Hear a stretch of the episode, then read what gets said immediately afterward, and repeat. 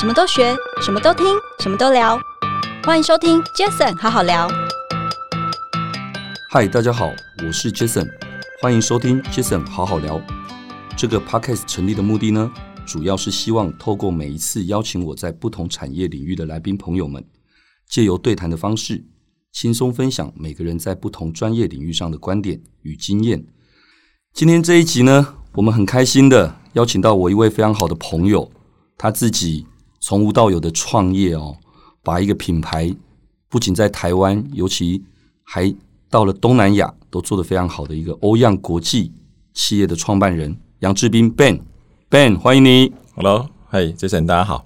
对我们今天非常开心能够邀请 Ben 过来哦，Ben 其我的实真荣的啊幸，对，对，谢谢 Ben 特别真的是特别，他我一声邀约，他真的特别从台中是特别坐车就赶上来台北。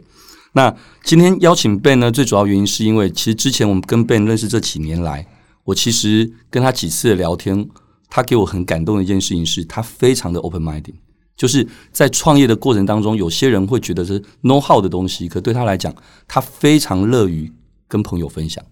那也因为这样子，我觉得这样这样子节目就是需要找到更多愿意分享他自己身边故事的人。所以 Ben，我想请教一下、哦，当然有些东西我知道，可是我也 OK 希望你能够跟大家分享一下，就是当年哦，当年我知道你是个学霸，你什么都会，没有没有，真的。那你当年你怎么样的契机会从无到有的进到这个保养品的这一个世界里面？这应该回到零七年的时候，那一年我大概三十岁左右。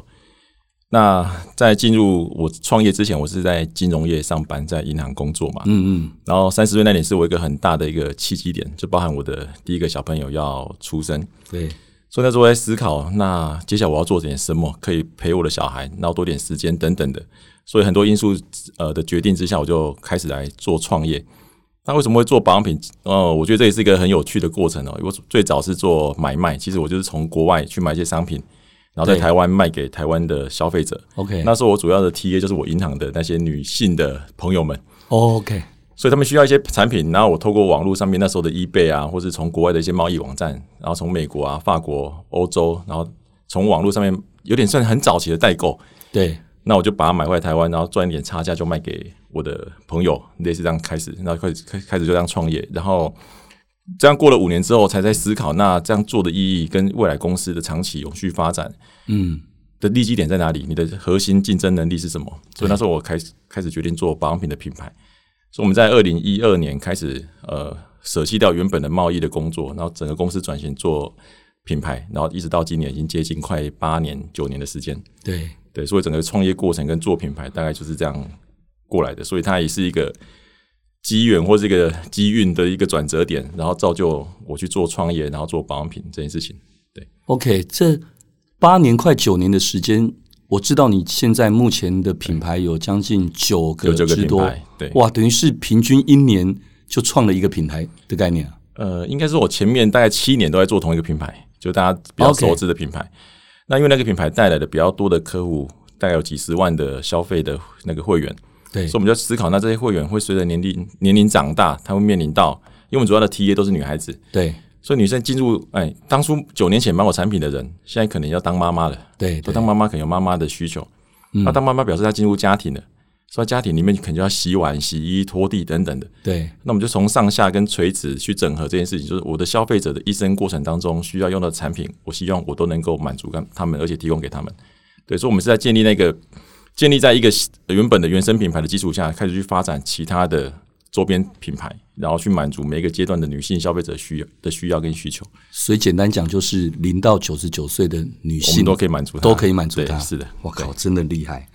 那你刚刚提到了、啊、做贸易，后来当然到了自创这个品牌，哎、这个是完全天壤之别的事、对诶因为他所要投入的，不管是时间、心血，尤其金钱这一块，真的是非常大。那那个时候你从无到有，你需要的这一些，不管可能是人，可能是各方面的资源，你是怎么样到位的啊、应该说，它可能也不是叫从无到有哈，就是对呃，我前面五年做贸易的过程当中，当然累积了一些市场经验啊，或是销售经验啊，甚至于我对保养品的专业可能更熟悉一点。所以那时候在做品牌的时候，我就在盘点自己的资源，我到底有哪些资源可以用，或者是我之前在做贸易的过程当中遇到哪些的挫折，或是哪些问题，可能导致我接下来如果做品牌会遇重复遇到一样的问题，那我在这个阶段就先把它克服掉。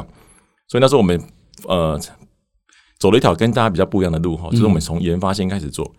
所以我们在还没有品牌之前，我们先做了研发的实验室，然后从对原物料的掌控到配方的开发，全部由我们这些哇团都队自己来来完成。对， OK，那完成之后开始再去找工厂帮我们做代工的事情。是那当然过程当中，我们就一直克服一些我所谓的核心价值的问题，就是最到最终我们手上握有哪些东西是别人带不走也偷不走的，对那就会成为这家公司最有价值的一个地方核。心哦嘛，对不对？是，所以大概是当然钱会投入啊，可是杰森也是创业的人嘛，哈，就当你在创业有做一件有趣的事情的时候，我觉得钱不是问题，嗯嗯，所以我每天被钱追着走，可你不会想说有钱再解决问题， 而是先解决问题要多少钱再想办法，对所以大家就这样撑过来，就陆续让自己呃支撑，然后经过几年，慢慢找出一些对的方法，这样子是是这除了自创这个品牌，除了这些所有的从刚刚提到的产品的原物料到对制作到包装配方它到嘛最后的对成品，对。那当然这一路以来，诶，简单的分享一下，因为我觉得我可以问你的问题太多了。可是我想先简单分享一下，就是在这一路来，你觉得最辛苦的点，或者是应该说，呃，在哪一个时段你曾经哇辛苦到什么样的程度，但是后来很感恩的怎么样的一个一个契机，这可以分享一下。可以，我举个例子好了。其实做品牌当然不那么容易了啊哈。现在大家看到可能是结果，可是忘记去看一开始的时候，当一个品牌从建立起来到销售出第一支产品的时候，过程其实是很艰辛的。对，在二零一三年，我们遇到一个很大问题，就是我们产品做出来了，可是卖不掉。 OK，啊那时候刚好公公司刚整个转型嘛，所以整个资源也很少了，就是几乎说钱没钱，说人也没有什么人。嗯嗯可那时候我们大概就因为我历经了这十几年过程，在网络的阶段当中去找一些突破点跟利基点，嗯，所以我知道先期投入者在网络上面都可以尝到一些甜头。对，所以那时候当公司没有什么资源，我盘点一下说公司可动用资金只剩五千块的时候，等一下五千，对五千块， 那那你怎么就是做？就是天下掉下对天上掉下一个礼物吧，就是 Facebook 在台湾开始开放广告投递。 OK，那在那个 Facebook 是就是几乎你朋友都没有人知道它是什么东西的时候，我们就知道它要开放广告。那台湾也开始用用对 Facebook 的的这个部分，那那时候可能还没有 APP，都还是用网络版的。对，没错，所以那时候手机版的时候，那时候手机又很又很小，其实界面整个都不是很友善的。可我们只看到它哦，广告开放，然后而且方式很简单，在前台你知道 po post 了一个贴文，然后前面给他预算简单的 TA，一开始广告只有女生、男男生、女生年龄，然后位置，你在很基础的设定，这个大家应该都懂，你不用太多的行销学的概念，对，所以我们就投广告了，然后就投了五千块，隔天创造了五十万的业绩，什么东西啊？你说五千块创造五十50万的业绩隔天对就所以一天，就一天。然后销当然是销售 额，所以我大概继续赌性坚强嘛，就把五十万继续投入广告，然后开始对去开发更多的商品去满足客户的需就求，不断累积。就就开始把这个品牌做起来了。所以老实说，我常常想，如果没有当初没有 Facebook 的话，也许今天我不会在这里跟大家说话，因为我认为到现在叫我重新再做一个品牌，我认为还是很困难的。我当你没有站在一个有利的基础点上面去操作的话，对其实不那么容易，不那么容易。对，哇，所以其实今天这一集的这个标题应该说是五千块让我翻身的故事对。，就是 Facebook 翻身五。千块，然后你自己去尝试了 Facebook 的这个投广告行销投广告，然后对隔天就获利了五十万的营业额。对当然那是没错营业额，对可是你就又把这样的一个。你在因为在早期嘛，所以那时候 Facebook 也算是一个红利时代，超级那个时候红利啊就是超级台湾红利哦，投广告的那时候，可能全台湾加起来不超过十个业者。对，所以我们一开始是 Facebook 知道我们在投广告之后，就从美国的团队，然后来支持我们，教我们对怎么去投广告。对所以我们算是 Facebook 很原生的顾客嘛，所以我们因为现在台湾 Facebook 应该是月前几名哦。月结客户应该很少，对，那我们就是其中一个，月结客户，就是我们可以投完广告，反每个正你就月是再付他 Facebook 钱。的 V V I P 客户就对，大了概这样概念啊，所以当然也是因为 Facebook 的过程，让我们在早期累积了一定的品牌的消费者基础。对，那一开始说我们是做品牌嘛，其实老实说，我现在回想比较不像是在卖东西，卖东西，我们一开始卖就是诶，发现广告成效好，就做更多产品来给消费者。那对虽然我们自己研发等等的，可是我们比较忽略品牌这个部分，对，就觉得只要能卖掉，那时候我在讲的就是在求生存。嗯，我常常跟同事讲说，活下来才有机会啊，对，不然你如果把品牌做的很高端，消费者不买单或等等的，你活不下来。其实我们也没有机会去谈品牌怎么跟顾客在做事接触。没所错以那，时候我们在求的是求生存。对那求到生存，既然我们经过品牌将近快十年的时间，对我们开始知道怎么去做品牌，对所以我们更花了更多的资源跟投入更多的心力，在把新的一个呃，把品牌的原生精神跟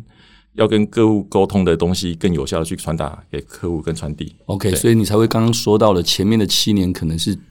同一个品牌的去做，对但是后来不管是你累积了足够的 know how 对或各方面等等这些客户的这些，所以你做了后面这呃将近七八个品牌就就是全部新都新的原生品牌，就对全部就是在这几年才对开始对陆陆这续续两三年陆续出来。 OK，那对那讲到这里，其实我想，我们身边很多朋友，我们大家都都这也不是开玩笑的，是是真的。我们大家都都尊称你真的是东南亚王哦。这个对，为什么？为什么？这这你不用害羞，这是真的。因为怎么说呢？因为这些年来，真的第一，你真的很早就进到了东南亚的市场对，而且重点是，就像我刚刚一开始说的，你不仅投入，你投入的辛苦一定有，可是你却愿意无私的跟很多人分嗯享进东南亚这边可能需要注意的很多事项。虽然当然你也开玩笑说，即使这样子，很多人也没没有有去真的来去找你对哦，对所以我想东南亚这个市场。我觉得我们就可以来嗯启动这个话题哦，就是什么样的契机又让你思考，还有在哪一个时间点你就想到应该要去东南亚这个市场？我刚刚有提到一个前提哦，就是我一直在找所谓的红利期嘛哦。对那我们一四年去呃马来西亚的时候，其实我们一四年去的时候，台湾的 Facebook 对我而言已经开始在走中段或后段的那个阶段，所以很多人还认为它是红利期，可是我觉得慢慢它会衰退。那可是我觉得这样的 social media 在东南亚正在崛起，所以我们如果去当地把台湾知道的 know how 去当地执行的话，应该会得到不错的效果。对所以在一四年，我们开始要透过广告投递，然后去接触顾客，然后中间陆续做了快两年的时间，然后发现其实有成效，可是很多落地问题必要必须被解决。比对如说，举个例，马来西亚的顾客很重视客服，可你在台湾的客服跟他没办法 on 上的时候，第一个可能语言问题，跟第二可能虽然是讲中文，可能 maybe 用词不一样，对，你会产生沟通上的误解。嗯嗯，所以我们在一六年正式在呃吉隆坡建团队，就是这个落地化，一六一四年去，我们就透过跨境 OK 投递广告等等的，对然后开始收集客户资料。我们遇到几个问题嘛，物流、金流加呃 customer service 的问题，对就你收了钱回不了台湾，对或是收了钱，顾客怎么把钱给你，这是遇到，嗯嗯嗯然后再有怎么把货寄给顾客。你可能早期透过邮局的 EMS 啊，可是顾客反反映他收不到或太久才收到，对所以我们开始就累积了两年的经验之后，在一六年决定正式在马来西亚成立自己的公司，哦，一六年的时候，对，然后 OK 嗯一六年七月，然后开始去服务当地的顾客，然后组、组织正规的团队，然后做重新再创一次业的概念，就是把台湾学会的去马来西亚重新再做一次。哇对，，所以大概就不这简单。样已经过了快四年五年的时间了。可是这四年的，其实才四年的时间，我知道你陆续在马来西亚、印尼、菲律宾、泰国泰国对，包括新加坡等等，都拓展了市场。但这几年前进这些东协这个市场的经验，你简单的分享就是。你刚才讲的很轻松哦对，可是其实说真的，这么多个不同的东南亚的国家对，加上你又是一个台湾人，对，那你不就得完全亲力亲为的在从无到有在那边拓展？我觉得亲力亲为是必要的哈，可是我觉得如果跟团队的伙伴信任关系能够建立的话，那也是一个很好的一个做法。对，所以每每很多人听到我们在东南亚今天经营的四个国家、五个国家，都会说：“啊，那你台干派了多少人过去？”我说：“我在当地一个台干都没有，哇，好、所以没有台湾人，就是印尼就是全印部尼是在人那边找的啊、对，就全部 local hire 嘛哈。然后马来西亚就全部是马来西亚人，对然后泰国我们就是透过台湾的跨境团队跟泰国的同事合作，对然后菲律宾也是采这个模式， ，OK，所以我们就很快速。那为什么会在四年内这么密集去开那么多国家？大家讲东南亚，可是马来西亚不代表东南亚嘛？嗯，那既然我们讲东南亚，代表它是一个大市场嘛，没错，所以东协有十加一个国家，那哪些是现在目目前网络环境可以满足你去做电商的事情？对所以我们找了几个网络环境成熟的国家，大胆的去尝试。对，那因为我们有马来西亚的经验，嗯嗯所以我们知道透过网络的空军先试，看消费者对你有没有反应。嗯嗯嗯，所以你投了很多广告过去，消费者对你不理不睬，那这个市场肯定还不是你的市场。对第一个，可能他消费能力还不够；第二个，他可能对网络的使用习惯还不是那么的熟悉；嗯，第三个，可能他网速也不够快，等等因素可能会造就后面你没办法把这件事情做成的原因。是所以我们后来陆续测试的马来西亚之后到印尼，然后泰国跟菲律宾是同一个月份同时开的国家，哦，同一个月份，对，所以我们试过，就是投了广告之后，发现消费者对我们反馈是好的，对，那我们大就大胆的去做更大的投资跟投入。我们很快的在东南亚几个主要的国家先呃站好脚步，先打好基础。那我认为整个东南亚市场应该是要放在一起看的，不是只看马来西亚或印尼或泰国或菲律宾。既然我们都在谈东南亚市场的话，它应该是一个大的市场。完全认同，我相信是这样子，没错。我想应该只能东南亚市场的，对可是即使是这样子，东南亚的这一些国家里面，还是有一些可能宗教哦文化的差异嘛。举例，我相信举例大家都知道，印尼是一个穆斯林的对一个很大的市场哦。那在你运用了素人穆斯林在推广品牌这一块的认知度，就不管在那边的所谓的网红，嗯对或者是你甚至我们知道你好像还成立了穆斯林的网红学校，对，那这个又是怎么样的机缘跟可以分享这一段的过程？回到网络上，我们大概做了这么久的网络，大家知道口碑是一个很重要的工具嘛，哈，就是 mouse to mouse，就是透过人在网络上传递。那我们去到印尼的时候，发现我们要找网红不好找，嗯，而且第一个网络刚崛起，第二个他们还可能还没有这样的概念。那既然我们要找这么多的网红，找不了那么多人，那我们那时候就跟团队讨论一下，那倒不如自己来训练。那我们就因为起心动念，那想说先尝试嘛，那时候不晓得会成不成。那我们就在一八年的时候办了第一次印尼的网红训练大会，然后有点像选美比赛这样子。嗯嗯，我们想说有人参加，我们就就用了啊。结果那一年来了四百多位报名，我们只在400多 IG 上面 post 说，哎、对我们要招募这样的网红训练，对，那有兴趣也就跟我们联络，对总共有四百多个人报名。那我们最后就举办了两次的那种选美大会的概念，第一 round 先筛掉一半的人，剩两百多个，对，然后第二 round 再剩下留下一百个，因为那时候我跟他们讲说做口碑量一定要大，而且以你这种两亿多人口，你不可能只找五个网红、四个网红就要吃全部的市场。所以那时候居然是做素人网红，我们认为量一定要够大，就是对要把那个声量跟声势做出来。对，所以我们在第一年就呃签下了一百位所谓的素人，还不叫网红。那网红是慢慢我们 跑到东南亚开经纪公司啊，对，网红是我们慢慢训练他，就是我们教他们怎么化妆，教他们怎么在 IG 上面呈现自己的样子。对，对，然后他就陆续，比如在当地的主要活动，我们就透过这一群网红集合的力量，去帮公司的品牌做一些曝光。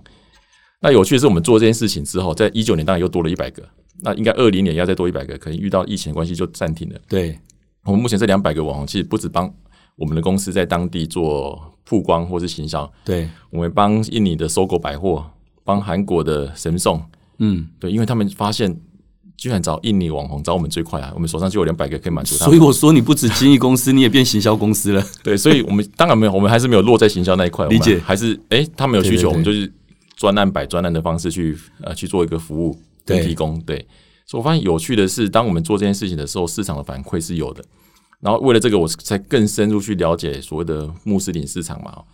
在印尼，我们很其实百分之九十人口都是穆斯林， 对，所以你如果不懂他们，你其实很难知道他们到底需要什么。对，我们认证穆斯林可能就是不吃猪肉，那是最简单的。可是不除了不吃不吃猪肉之外，还有什么禁忌有没有？对所以上面你会发现它有穆斯林法律， ，OK，所以你犯的穆斯林法律是要被关的、嗯哼，它不是一般的传统法律。是，所以为了这个，我就去考穆斯林的一个 license，让我知道。诶所以我说你是怎么去学霸嘛，做没有，我那不是跟读书没关系，那个是为了赚钱。所以为了赚钱，我们去了解我们的顾客。好，所以我们了解顾客，因为我的员工也都是穆斯林，所以我必须要跟他们沟通哇，在穆斯林上面。那 对回到刚我讲的一个主轴，就是信任可以让你的团队运作更顺利一点，是因为都是穆斯林同事。对，穆斯林的文化我也不懂，老实说，他整个 culture，他他的整个的模式，我大概知道他拜拜，然后不吃猪肉等等，可他还有很多禁忌，你没办法一一的了解。所有的模式要印尼的穆斯林的主管来带领穆穆斯林的团队，对，那主管我只给他一个重要的 KPI，就是我的业绩要达到多少，公司的成长要怎样。那我在台湾学会的电子商务的 know how 或是实体通路的 know how，我可以告诉你，可你必须把它转换成在印尼当地可以运作的模式。嗯嗯嗯，所以像台像台湾用 Line，可是印尼没有 Line 啊，他们用 WhatsApp。对可是我可以把 Line 跟顾客的做的 CRM 的模式套在 WhatsApp 上面做。 ，OK，印尼大部分消费者不用 Facebook，用 IG，嗯嗯，所以我可以告诉他我在台湾 IG 我们怎么操作的。可是以前在 Facebook 我们用哪些素材，可能在 IG 上面也是有帮助的。对，所以我们用这种方式去沟通，然后请他们把它转换成印尼适合在地化的行销模式去跟消费者接触。所以我们一直在做转变，然后只是把台湾我学会的东西去当地跟他们分享，诶他们听得懂，然后去做这样子。哇，所以就像你刚刚提到的，是用信任的这个基础来跟他们对互动。对然后我知道你有跟我说过，说甚至于很多人可能会对他们的不了解，所以不知道他们的文化文啊、化对宗教等等，对像他们都需要什么每天那拜拜，拜拜等等这些，你也就完全就支持他们嘛，尊重，我觉得尊重应该是说尊重，对不对？对？对我觉得这最基本的。对，就是你尊重他们在地的文化嘛，然后嗯，由他们自己去做自己在当地熟悉的事情。因为以我们一个台湾外国人去当地，你说要去打入穆斯林市场，真的是不太容易的一件事情。对光你吃猪肉这件事情，你就跟他很难是 close 的。对对对，对，所以我觉得我们的做法就是，像印尼的活动，你看到很多的活动，我几乎都不会出席嘛。嗯嗯，我就让我的印尼的穆斯林的主管去代表公司参加这样的活动，对那我，们只在背后提供所谓的资源跟支持，这样就够了。哇对，我相信也是因为你这样子的信任跟尊重，所以在 COVID nineteen 这个时候，其实你一样可以远端的对做管理、没错做了解，对，对又可以很放心他们在那是边。没错。对，哦我觉得这很很很很强，真的很强。那我想回来，除了刚刚说东南亚这一块，我想刚刚有提到哦，这九年来的这九个品牌，嗯那旗下有针对不同族群沟通，就像我们刚刚说的，零到九九岁，你都可以尽量的去满足这些零到九九岁的女性哦。对那各有不同的名称，那。为什么你对这些的不去统一或等等，你那时候的考量是什么呢？这个要谈的应该是为什么不用一个品牌跟所有消费者沟通？对对对那我觉得消费者很简单，就是我们喜欢的品牌，年轻人不见得喜欢的、啊嗯，对对吧？我们喜欢的艾迪达，可是我儿子可能觉得他可能要更潮的品牌，对，要不要对艾迪达？对所以，我当你发现用一个名字要通吃的时候，你会发现那个市场不那么容易啊。然后嗯再来就是，我们想要跟消费者沟通，是要更符合品牌调性的。比如说，我第一个品牌是做医学美容的，可是我拿医学美容品牌去跟他说我有做婴儿保养，那其实是怪怪的。婴儿为什么需要医学美容？嗯嗯，对，所以我们一定要创一个新的品牌来满足那个他给的需要跟需求。对，可是为什么我们有办法这么快的时间创这么多品牌？是因为来自于我们第一个品牌累积了很多信任我们的顾客，所以告诉他，现在欧样这个家公司又出了一个新品牌，是要满足消费、呃满足婴儿的、满足妈妈的、满足家里清洁需求的，他们就可以更容易的给呃得到基础基呃基础的信任，然后对更快的去接受你的产品跟品牌。对所以当时我们就没有用一个品牌通吃， ，OK，可我们倒是把欧样这个品牌做成是一个呃精神指标，就是我们有一个 slogan 叫做欧样 make you always young，嗯哼哼，就是我们希望欧样一直陪伴着你在每一个阶段的年轻。那年轻可能甚至不是只有外在年轻，它可能要内在的，对要精神层面上的。对所以我们一直在带给消费者这样的一个感觉。 OK，所以其实我知道，除了保养品，后来我们有乃至于做保健品，对对不对？就我们比较专注在女性消费者上面，然后主要的产品就是 focus 在 beauty 跟 health，就对是美丽跟健康这两个部分。这样听起来你应该要很谢谢你当年那一群银行的女同事，对啊对啊对啊，对不对？他们让你启动了这个对商女性的这个商机，对不对？对，没错，对，我就应该可以这么说。是诶，所以这样话说回来，在整个这一套的这个这个过程当中，那一定有那刚开始嘛，对到刚开始的某一个产品。对，例如说，刚开始我们知道你有一个美容的一个一个全能精华，对精华，对。那到前阵子，其实我知道 d c a r 也爆红的一个卖到缺货的那个冻冻膜膜，对对对对那这部分你从一开始的这个产品到后来每一个，你怎么去操作这爆品？因为品牌是品牌哦，对，产品又是产品。那在操作品牌跟操作爆品的这个操作方式，应该是不不见，当然有可能是同一件事，可嗯是产品的部分它还是独立的。对那你怎么去分享这个部分的心法？ ，OK，嗯，其实我应该是说，我们没有在刻意的操作所谓爆品这件事情，哦，OK，对，我就把每一个商品都当成一个明星商品来看待，所以这个商品必须要满足顾客的需要跟想要。嗯，对，所以我们是以这样方式去开发商品的，所以产品的本质一定要好，对然后在顾客一定需要这个东西，对对，然后而且他需要之后，他有机会他也要想要这个东西，对，所以我们没有刻意去操作所谓的爆品。然后我们当然也是在销售过程当中，慢慢去发现哪些产品是顾客需求，嗯那有些哪些需求是可以被放大，而且可以被持续的。所以我们第一支产品为什么会做全脸精华是？公司一开始有资源有限，嗯，那你知道做产品的库存是很吓人的。对我一次如果开十个品十个商品，我就要有十个商品的库存。对，那我一开始想法，那做一支 all in one 的，反正你要美白、保湿、抗皱、抗老，爸爸我都可以给你。对对可是我库存只有一个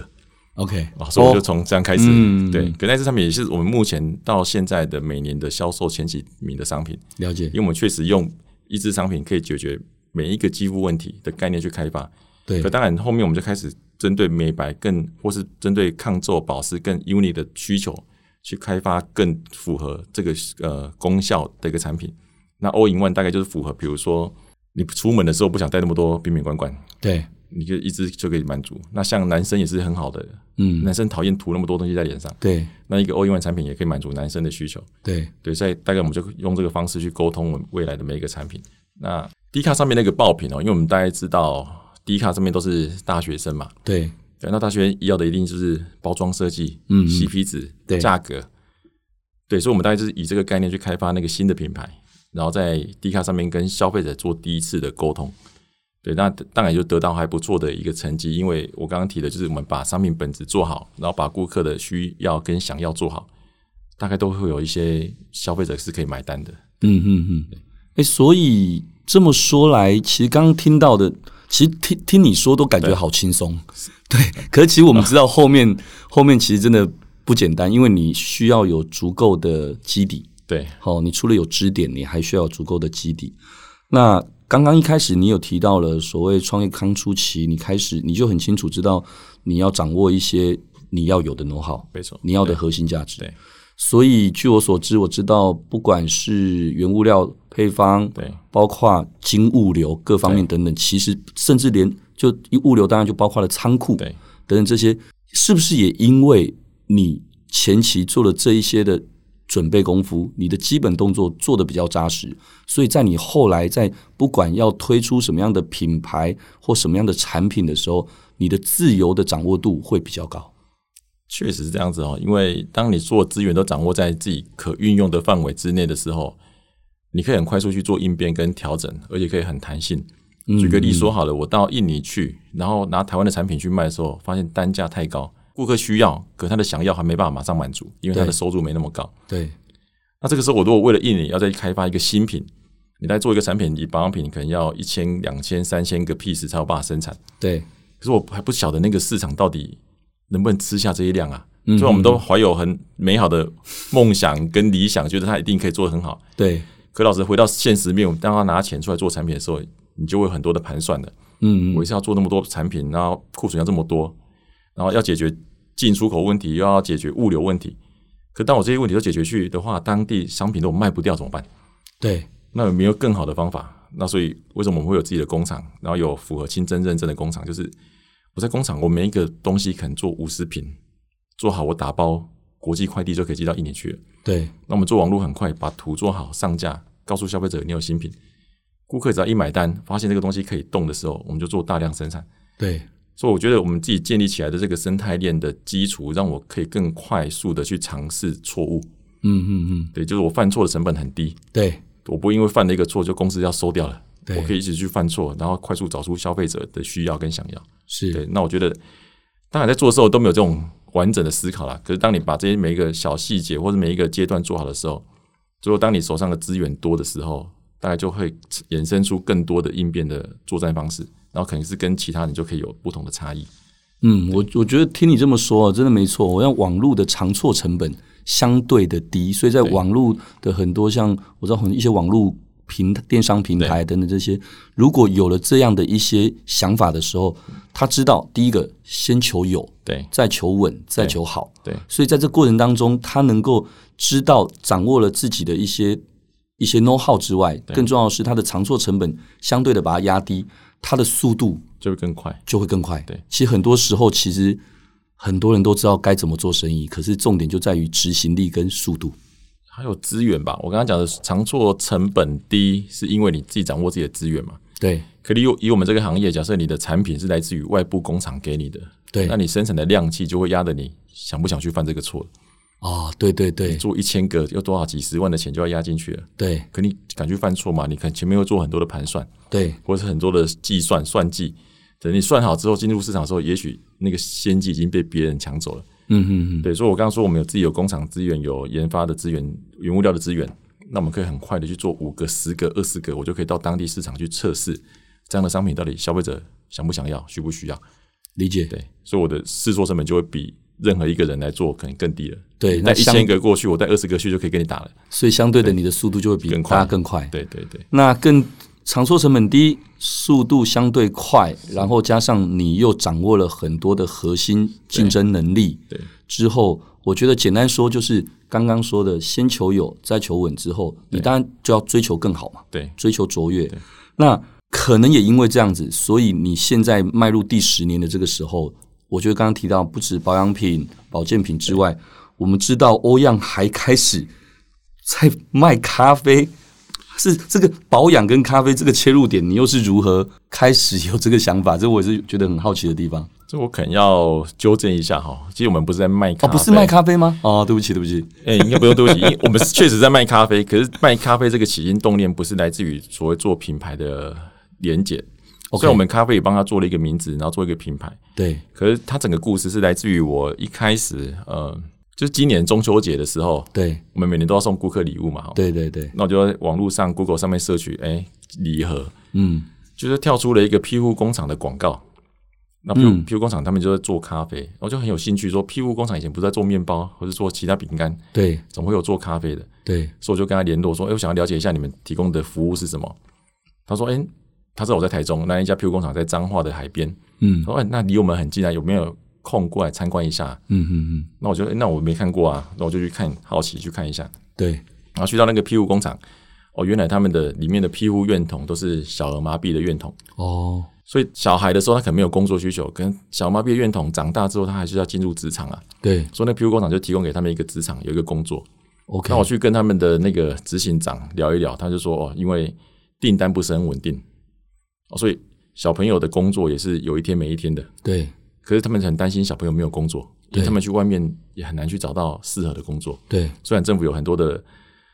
补助啊，或是等等的，可他们认为还是相对辛苦的。对，那我就说，那我有我的起起心动念是，那我有很多的会员嘛，对，那喝咖啡好像大家都有需要。对，对，我说，那我就做咖啡来卖给我的会员。哦，可是我前提是啊，那个咖啡我们的利润就抓得很低，就是原则上是让那个 PU 工厂有事情做。了解理解哈所以其实表示属于企业社会责任的一环，在这是后面公大家公益了啊，对，后面的人告诉我说这是企业责任，可是我当初在做起心动念，其实没有想那么多。我想说，哎、那你有这个资源，我有会员，那刚好又遇到双十一快到嘛，中秋节过后就快双十一有了，有有，我有收到你的咖啡礼盒，一个礼盒，好喝，对对，那个是 PU 工厂那边有咖啡师检验的，嗯嗯嗯，他们品质是快乐体是好的，所以 OK 我才跟他合作。对，双十一的时候，我就把双十一的下单证全部做咖啡，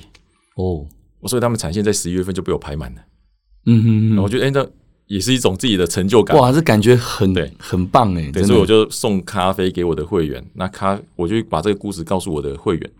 那我会员就会更支支持我们嘛，他觉得哎诶你在做事情是有社会公益的，是他只要下单就会拿到送的咖啡，可是当他拿到这包咖啡的时候，庇护工厂的小朋友也有工作可以做，对，那我觉得它就是一个很美好的一个善的连接，所以我说我不是在卖咖啡，我是在串这个连接，然后把这样嗯的故事去跟我的会员沟通，让他们知道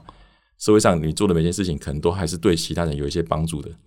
对，哇哦大概是这样概念。哦原来是这样，是是是，所以不是卖咖啡，而是、嗯，所以我们到现在，你看我们还不是在卖咖啡，我们都还是对告诉他说，有一群这样的院童需要被帮助，可是他不是要钱的帮助， OK 他需要他有稳定的工作。那你现在的我们做每个动作，可以让他有稳定工作。嗯理那解你喝了咖啡，喝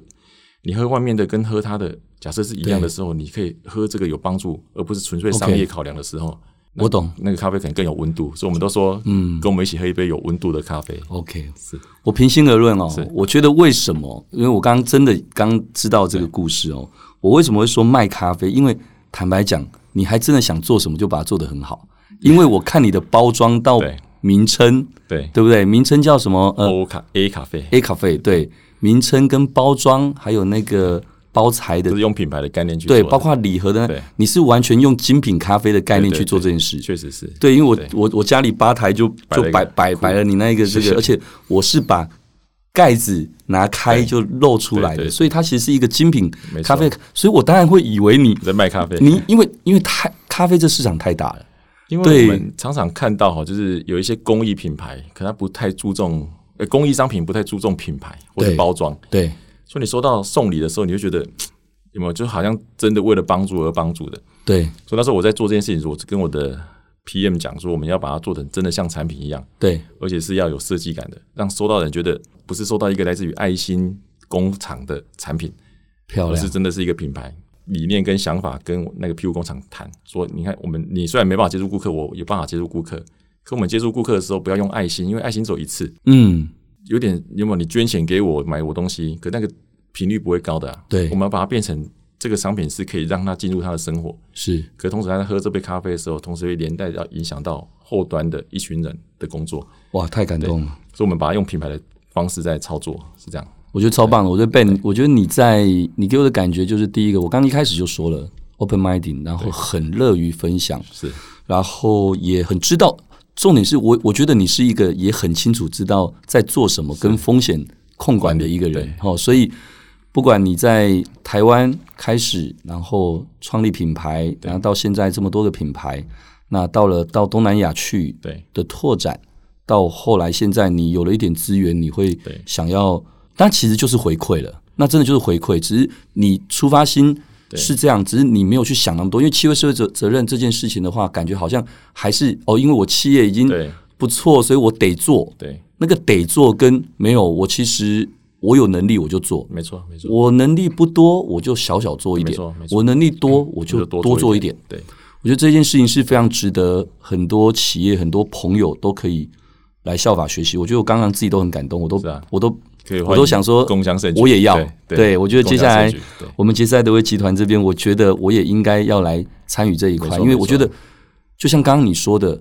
很有成就感，是啊，会很爽。是然后爽的感觉是，尤其我相信，我现在想象那画面，你看着在那个庇护工厂的那些孩童们，或者说可能可能也是成年人，也不一定，都是对对，是应该都成年人了嘛。对，对，对那他们在那里有一个可以稳定的工作工作，你会觉得你其实很充实、很满确足实，啊，没错没错，对不对？因为不，你不是只是在冲刺的事业，然后照顾着同仁或自己的家庭，应该是我们你好像把企业也帮产助了生的更多，人。对，把企业产生的资源，我刚刚讲的，我送咖啡给会员，或是把咖啡卖给我的会员，或者我把咖啡里的送给我的好朋友，其实都是我们的资源嘛。对可这些资源是那个 Q 工厂没有的，对那我们只是把资源给他而已啊。对因为你这项资源不给他，你还是会在其他地方消耗掉。对那我们找一个需要的机构或需要的单位，我们把这样的资源跟他们一起做合作。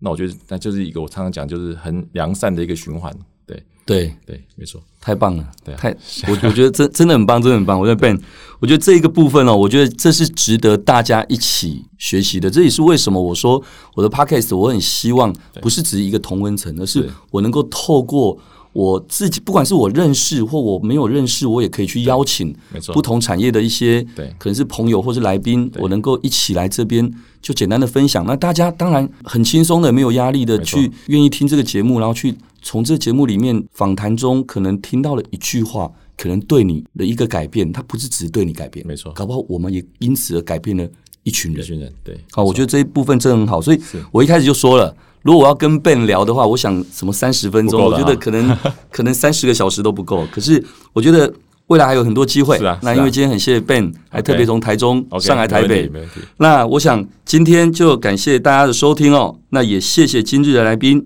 欧漾国际企业的创办人杨志斌 Ben。那 Ben，今天谢谢你，谢谢，谢谢大家，谢谢。谢谢。OK，那 Jason 好好聊，我们下次再见。